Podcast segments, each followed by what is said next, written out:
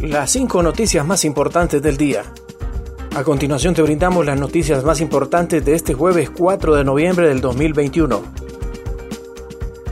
Inician allanamientos y aseguramientos de bienes del ex capitán Rodríguez Orellana.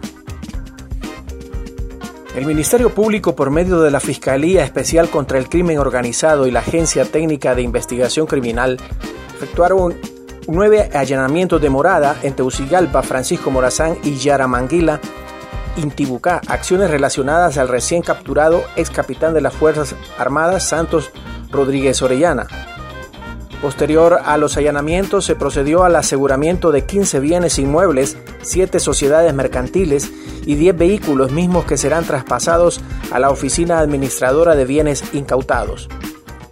A Rodríguez se le presentó un requerimiento fiscal por el delito de lavado de activos en perjuicio de la economía del Estado de Honduras junto a su esposa Jennifer Lisette Bonilla, capturada en Tegucigalpa, y su suegra Reina Lisette Bonilla, arrestada en una gasolinera de Santa Rosa de Copán, Copán, justamente en la salida a Ocotepec.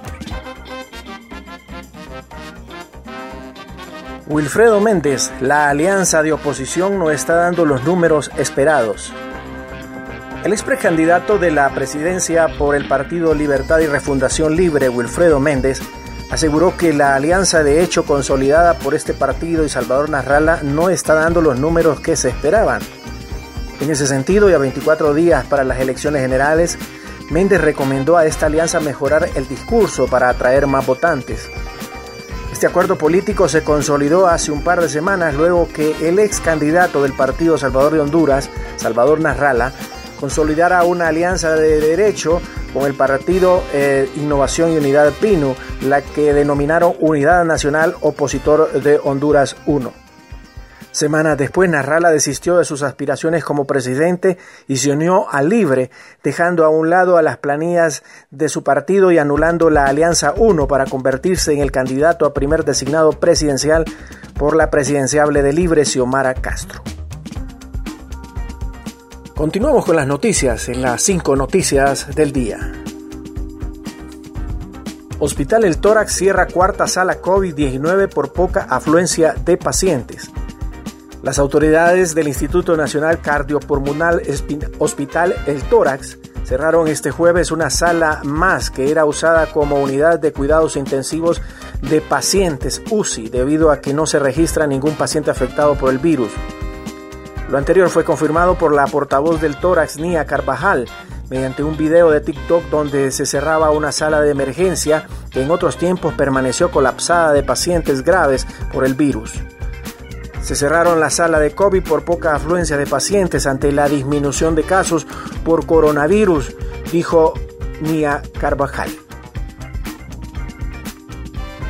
Estados Unidos da 300 millones de dólares a organizaciones del Triángulo Norte. La Agencia de Estados Unidos para el Desarrollo Internacional USAID destinará 300 millones de dólares en los próximos cinco años a una iniciativa que apoyará a organizaciones en El Salvador, Guatemala y Honduras que tratan de dar oportunidades en los países de origen para evitar la migración irregular.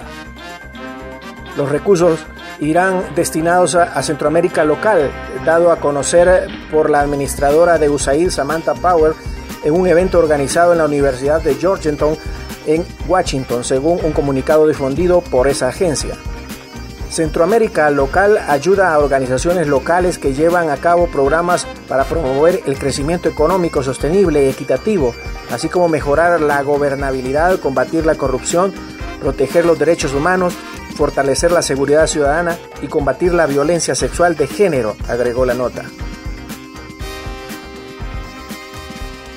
Enfrentamiento entre migrantes y militares deja un herido y 25 detenidos en México. Al menos un herido y 25 detenidos dejó este jueves un enfrentamiento a golpes entre militares y migrantes que avanzan en la caravana hacia Ciudad México para exigir celeridad en sus trámites de regularización, informó una fuente oficial. El choque se produjo en una carretera a 20 kilómetros de la localidad en estado de Chiapas al sur y dejó un uniformado herido, además del arresto de 25 extranjeros, dijo a la AFP una fuente de seguridad que solicitó el anonimato. La Guardia Nacional no estaba disponible en lo inmediato para comentar sobre el incidente que ocurrió cuatro días después de que miembros de esa fuerza dieran muerte a dos migrantes cubanos en un puesto de control de Chiapas. El domingo, agentes de la Guardia Nacional dispararon contra una camioneta que transportaba a varios migrantes, dando muerte a los dos cubanos. Según la Guardia Nacional, el conductor ignoró una orden de detenerse e intentó embestir a los agentes en el punto de control. Gracias por tu atención. Las cinco noticias del día te invita a estar atento a su próximo boletín informativo.